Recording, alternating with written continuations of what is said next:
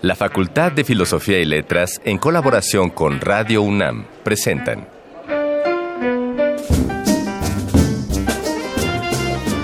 Lecturas de pasillo y debates de jardinera. Pensamientos de biblioteca y encuentros de ludoteca. Cátedras extraordinarias fuera del aula.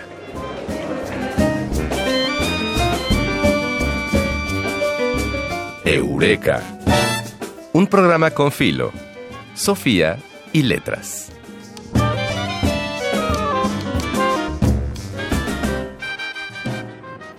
Después de la Guerra Civil Española, tras el triunfo de los sublevados franquistas, llegaron a México un gran número de exiliados republicanos españoles de diferentes condiciones y conocimientos diversos. Esa diáspora fue un semillero que arribó a tierra fértil y con el tiempo dotó a nuestro país de destacados intelectuales, artistas, escritores, científicos, empresarios y diplomáticos, verdaderos pilares del pensamiento. La Facultad de Filosofía y Letras también se vio beneficiada por este grupo que nutrió las aulas de nuestros saberes y que de alguna manera marcaron el rumbo que se habría de seguir en las humanidades, la investigación científica y la difusión cultural. Con este recuerdo de cómo se extrajeron muchas cosas positivas de un acontecimiento terrible, daremos forma a nuestra emisión del día de hoy. Yo soy Fidel Monroy y agradecemos a todos los escuchas que esta tarde vuelven a acompañarnos a través de la frecuencia de Radio UNAM para otra emisión de Eureka. Antes de entrar de lleno con nuestra invitada de hoy sobre el tema que ya desarrollamos, tenemos que abrir, como todas las emisiones, con otra visita a nuestro arcón Mascarones.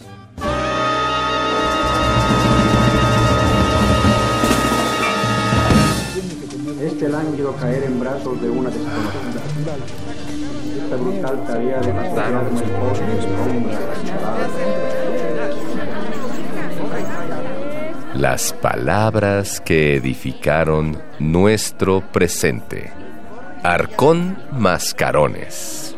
En las páginas de nuestra historia existen registros de que más de 22.000 ciudadanos españoles expatriados fueron acogidos entre 1939 y 1945. Para ponernos más en contexto, el día de hoy abriremos nuestro arcón para traerles un fragmento de Ay Carmela, una canción compuesta originalmente a principios del siglo XIX e interpretada por los soldados españoles que lucharon contra la invasión francesa durante su guerra de independencia. La canción fue posteriormente recuperada por los soldados republicanos como una de las canciones de la Guerra Civil Española.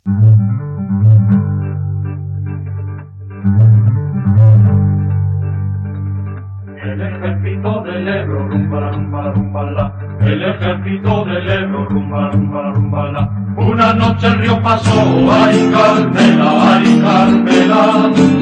Una noche el río pasó, ay Carmela, ay Carmela.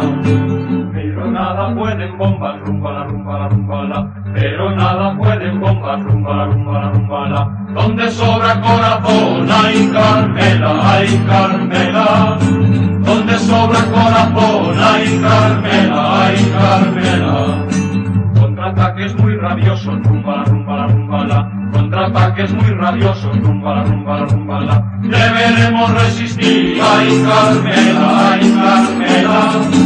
Deberemos resistir, ay Carmela, ay Carmela igual que combatimos, rumba la rumba la rumba la, pero igual que combatimos, rumba la rumba la rumba la, prometemos resistir, ay Carmela, ay Carmela, prometemos resistir, ay Carmela, ay Carmela.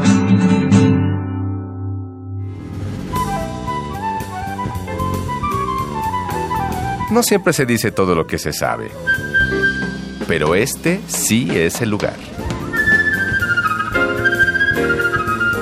3 de 10. Muchos nombres de mujeres y hombres eminentes llegaron hasta nuestro país a causa del exilio y sus aportaciones fueron muy numerosas. Están, por ejemplo, la creación de la Casa de España en México, hoy conocida como el Colegio de México, el Fondo de Cultura Económica, el surgimiento de varias publicaciones y sobre todo la formación de nuevos cuadros del profesorado tanto en la UNAM como en, el Instituto Politécnico Nacional. Recordamos, por ejemplo, al filósofo y profesor emérito José Gauss, quien se denominó a sí mismo transterrado y se incorporó al trabajo docente y de investigación en la UNAM desde 1939 y permaneció trabajando aquí hasta su muerte en 1969. También podemos mencionar a Eduardo Nicol, Ramón Chiró, Luis Villoro, Juan David García Vaca, Adolfo Sánchez Vázquez, Juan Antonio Ortega y Medina, entre muchos más. Pero ya nos hablará con más precisión del tema nuestra querida invitada, la maestra en historia Guiomar Acevedo López, profesora de asignatura de nuestra facultad. Guiomar, ¿qué tal? Hola. Hola, ¿qué tal? Pues bien, aquí emocionada de participar en la emisión de Eureka. Qué bueno, nos da mucho gusto que te emocione participar. Entonces, ya escuchamos al inicio del programa una introducción sobre la importancia del exilio español en México, pero muy concentrada justo en el impacto que tuvo en la vida intelectual y cultural de nuestro país. Pero el exilio es algo más que eso, ¿no? Sí, yo creo que es importante tomar en cuenta lo que ya en su momento dijo la profesora Dolores Pla sobre los mitos del exilio y el mito del exilio intelectual. Por supuesto que del, grueso de los exiliados que llegaron fue una minoría la que eran propiamente hablando intelectuales. Creo que también hay que recordar que en ese momento el proyecto del general Cárdenas era un proyecto modernizador del país, ¿no? Entonces, el exilio en realidad sirvió para apuntalar esta construcción de un México moderno, progresista. Por lo tanto, obreros cualificados, maestros, pero de educación básica, o profesionistas concretamente dedicados a su labor, es decir, médicos que eran médicos, ¿no? Ingenieros que fueron ingenieros. Sin duda fueron también lo que dio forma al fenómeno del exilio en México y a su participación en distintas arenas, en distintos ámbitos de la vida cultural, de la vida social y por supuesto, sí, de la vida intelectual, pero tomando en cuenta que no son para nada el total del demográfico. Por otra parte, creo que en el caso de nuestra facultad, sí se da un fenómeno muy particular, porque las humanidades, de suyo, se dedican a el pensamiento. Por lo tanto, analizar el pensamiento, producir ideas nuevas, fue una labor que los profesores del exilio en nuestra facultad hicieron y se abocaron, por lo tanto, a desarrollar ideas sobre la condición del exiliado, qué significa el exilio, quiénes son los exiliados, qué es un refugiado, se puede ser refugiado y ser mexicano al mismo tiempo. Y entonces esto tiene que ver con, digamos, la propia naturaleza de las asignaturas que se imparten en nuestra facultad. Por supuesto que también la UNAM se nutrió en otras facultades como medicina, como derecho, como ingeniería, como arquitectura. De Félix Candela, por ejemplo, lo que recordamos son sus obras, más sus obras arquitectónicas, más allá de una intelectualización de su condición como exiliado o de su pensamiento como intelectual del exilio, ¿no? Él era un profesor de arquitectura y era un arquitecto. Sí, así es. Y, de hecho, cuando pensamos en, la facultad, estamos pensando en Ciudad de México, pero exiliados hay en, muchas partes del país, en San Luis Potosí. Michoacán, por supuesto. Michoacán, claro, con los niños de Morelia. En fin, estaban dispersos y estaban ocupados en las actividades productivas cotidianas del lugar en donde estaban, ¿no? Por supuesto, y no solo estaban preocupados por las actividades cotidianas, sino que incluso, bueno, recordemos que Lázaro Cárdenas era michoacano. Entonces, más allá de los niños de Morelia, que por supuesto él y eh, su mujer los toman como una, una causa muy personal, Sí. Cárdenas estaba muy interesado en nutrir también a la Universidad Michoacana, ¿no? a la Universidad de, Nicolaita. Exacto, la Nicolaita, la de San Nicolás de Hidalgo. Entonces, por ejemplo, muchos de los que más adelante serían intelectuales de nuestra facultad, como Shirao o como Sánchez Vázquez, en realidad empezaron su labor docente en Michoacán. Igual que María Zambrano, por ejemplo, estaba en Michoacán. Y de esos hubo muchos, digo, concretamente, por ejemplo, mi abuelo entra como profesor de Derecho a la Universidad Nicolaita. ¿Cómo se llamaba tu abuelo? Juan López Durán. Juan López Durán. Y bueno, pero por ejemplo, esto es un dato interesante. Él hacía filosofía del derecho. Pero los alumnos de Michoacán no necesariamente querían filosofía del derecho como, claro, o sea, y, lo decían con toda claridad. Ahora un colega, Gerardo Sánchez, que es este doctor y historiador, y está escribiendo precisamente sobre los intelectuales de Michoacán, ponía en su libro que, claro que los alumnos lo que querían era litigio, o sea, cómo sacar un borracho de la cárcel. Sí, claro. y que se quejaban derecho de, penal y no, y no filosofía del, derecho, claro. Exacto.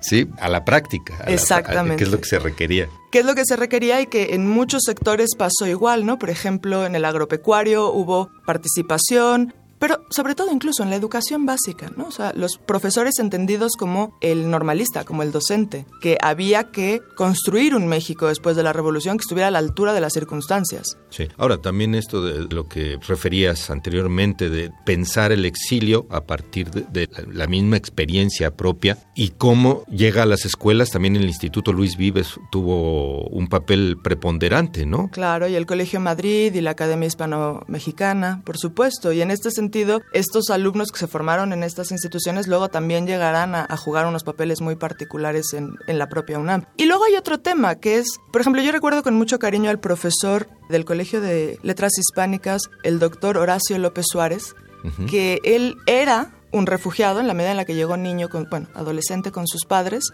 pero no se consideraba a sí mismo exiliado, tenía muy claro que los perseguidos políticos eran sus padres, no él. Y una cosa que me parecía sumamente entrañable era que él tenía muy claro que él había sido formado en mascarones por los profesores del exilio. Es decir, realmente, más allá de considerarse una segunda generación del exilio con un desarrollo intelectual propio, él lo planteaba como sus compañeros mexicanos. Nosotros fuimos formados por esos profesores que eran exiliados políticos y que traían unas ideas de vanguardia, habían leído a los alemanes, habían trabajado mucho en traducciones, siguieron en México traduciendo y haciendo accesible justo un montón de cosas que no eran accesibles en la lengua castellana en ese momento. Entonces, es muy interesante también el fenómeno de generaciones, ¿no? Porque luego este profesor, Horacio López Suárez, seguiría dando clases en la Facultad de Filosofía y Letras hasta el 2005.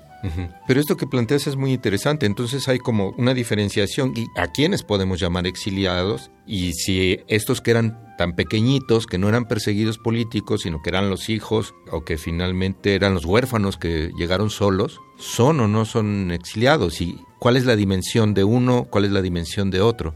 Bueno, particularmente, de hecho, yo a lo que me dedico y lo que estudio es el tema de la configuración de categorías del ser, ¿no? Y cómo expresamos identidades con eso. Yo creo que es muy interesante tomar en cuenta que nosotros ahora usamos mucho en ámbitos políticos y en ámbitos académicos la palabra exilio y exiliados, sobre todo exiliados. En realidad, la comunidad se definió a sí misma durante muchos años a partir de la palabra refugiado, cosa que es curiosa porque en México no entraron como refugiados. Así es, sí. Es decir, de hecho, se les dio la oportunidad de naturalizarse bien pronto que es un fenómeno sin precedentes en, digamos, en las leyes de migración mexicana. Así es.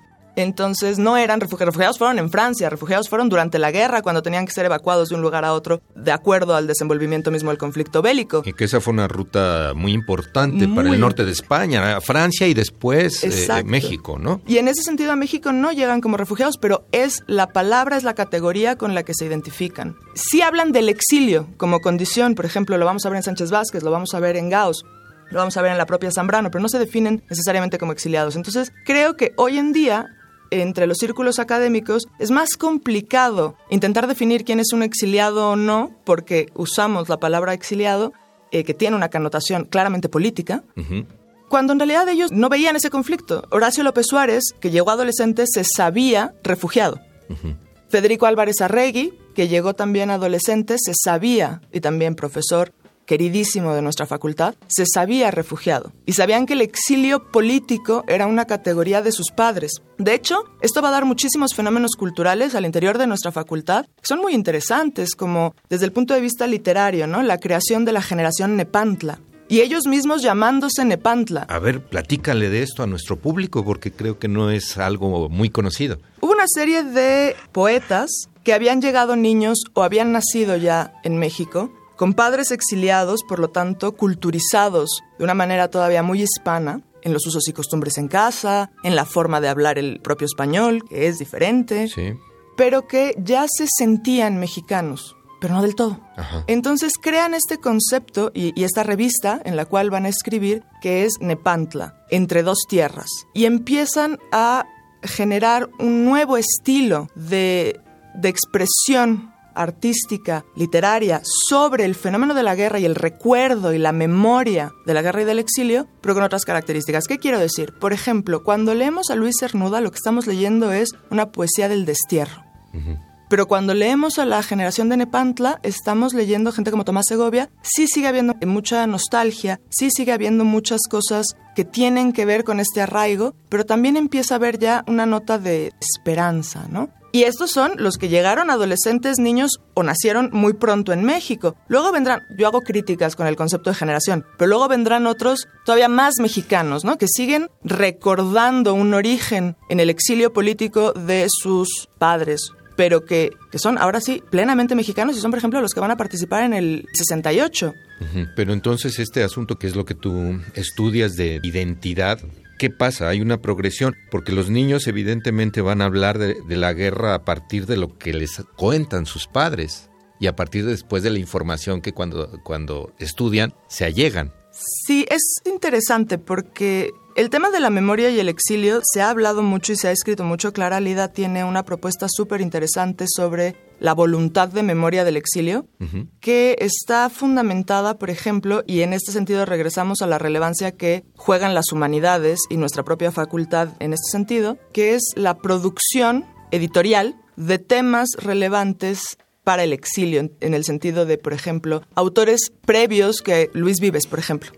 Autores como ah. Luis Vives. Se retoman principios de la república, de la democracia, de, la libertad. Se recuerda, la guerra muy poco, por cierto, pero se recuerda el exilio, se recuerda el trastierro eh, y el trasiego.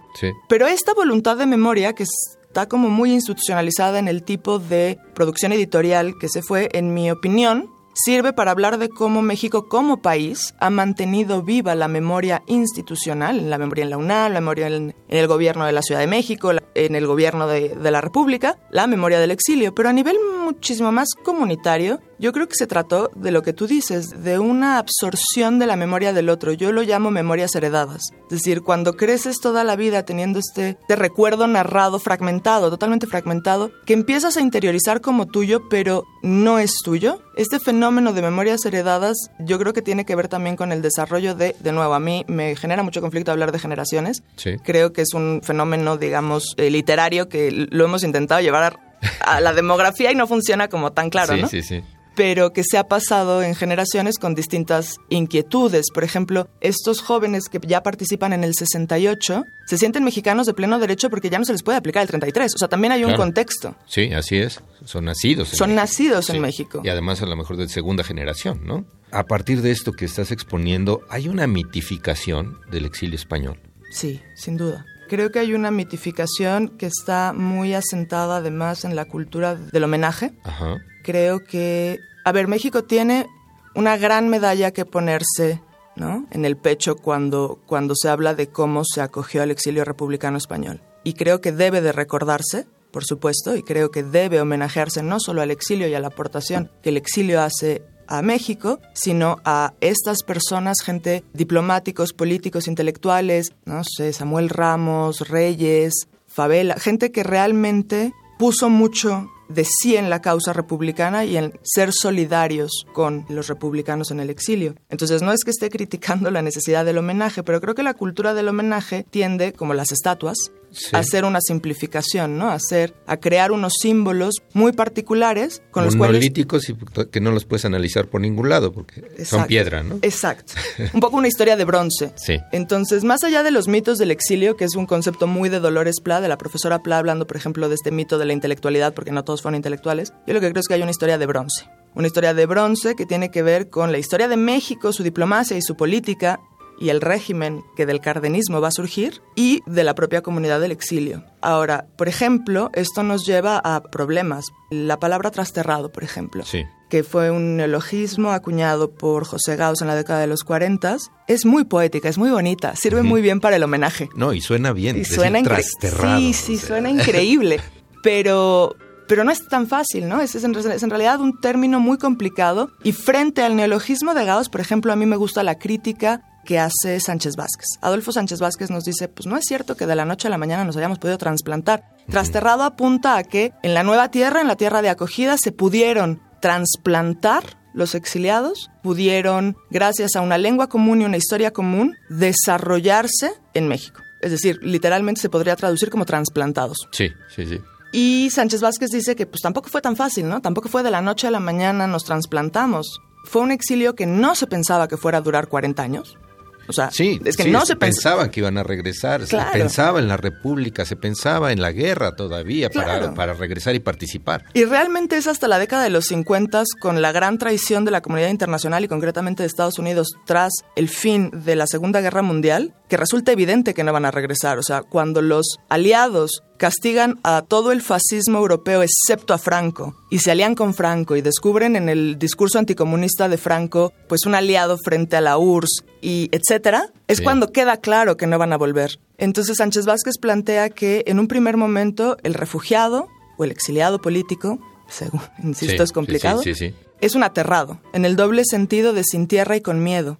Es en Bien, un, Muy, muy interesantes. sí, en un segundo momento es que se convierte en un desterrado, que es cuando toma conciencia de lo que ha perdido. Y se puede ser desterrado durante mucho tiempo. Sí, sí, sí. Y Puedes es- morir así, en, puedes- en otro, en otro lugar. Puedes morir en otro lugar y sintiéndote desterrado, que te arrancaron de raíz. Así es.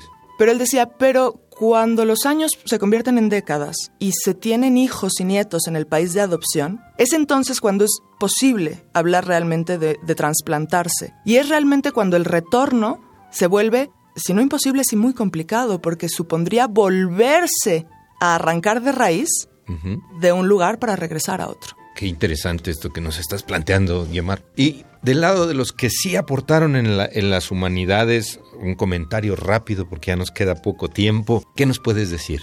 Yo creo que lo que aportaron, sobre todo lo vemos muy claramente en nuestra facultad, fue un pensamiento vanguardista que es propio de finales del siglo XIX y de principios del XX. Es un pensamiento rupturista de- del antiguo régimen. En ese sentido, da igual si lo pensamos desde la filosofía o desde las letras o desde historia o desde pedagogía, lo que se estaba aportando era la creación de utopías, de posibles futuros. Y es eso lo que va a impactar a todas las generaciones que van a pasar por la facultad desde 1939 hasta nuestros días. Es este romanticismo utópico, este pensamiento sí nostálgico, pero que le apunta a construcción de nuevas cosas, como la filosofía de la praxis de Sánchez Vázquez, como Nicole y su, su propia escuela de pensamiento. Eduardo Nicol. Eduardo- ajá. Sí. Entonces creo que en ese sentido lo que aportan es, es este espíritu de lucha que además en la facultad y con los estudiantes de la facultad, tanto sus propios hijos y descendientes como los mexicanos, va a ser muy atractivo y sigue siendo muy atractivo. Sí, Yo en porque sienta bases para. Exacto. Y, y porque propone modelos de construcción.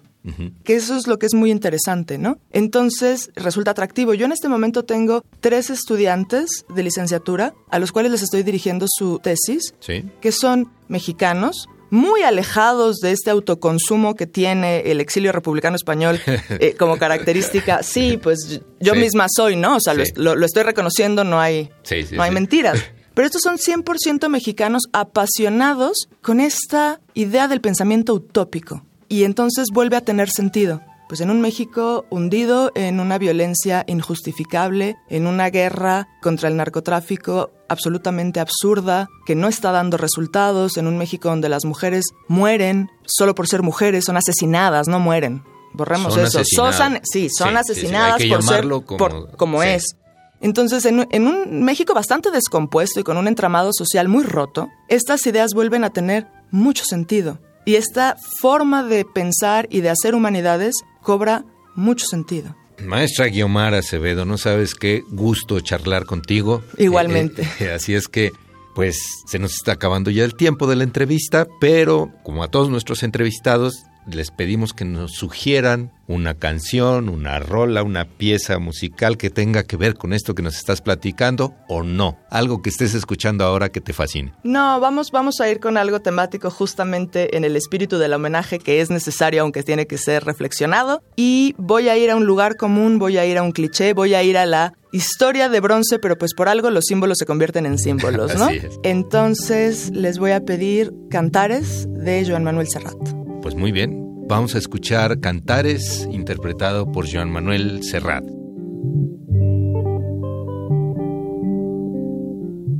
Todo pasa y todo queda, pero lo nuestro es pasar, pasar haciendo caminos, caminos sobre la mar. Nunca perseguí la gloria, ni dejar en la memoria de los hombres mi canción. Yo amo los mundos sutiles, ingrávidos y gentiles como pompas de jabón. Me gusta verlos pintarse de sol y grana volar bajo el cielo azul temblar súbitamente y quebrarse, nunca perseguí la gloria. Caminante, son tus huellas el camino y nada más. Caminante, no hay camino, se hace camino al andar. Al andar se hace camino y al volver la vista atrás se ve la senda que nunca se ha de volver a pisar. Caminante, no hay camino, sino estelas en la mar. Hace algún tiempo en ese lugar donde hoy los bosques se visten de espinos, se oyó la voz de un poeta gritar, caminante no hay camino, se hace camino al andar, a golpe, verso a verso. Murió el poeta lejos del hogar me cubre el polvo de un país vecino. Al alejarse le vieron llorar. Caminante no hay camino, se hace camino al andar. Golpe a golpe,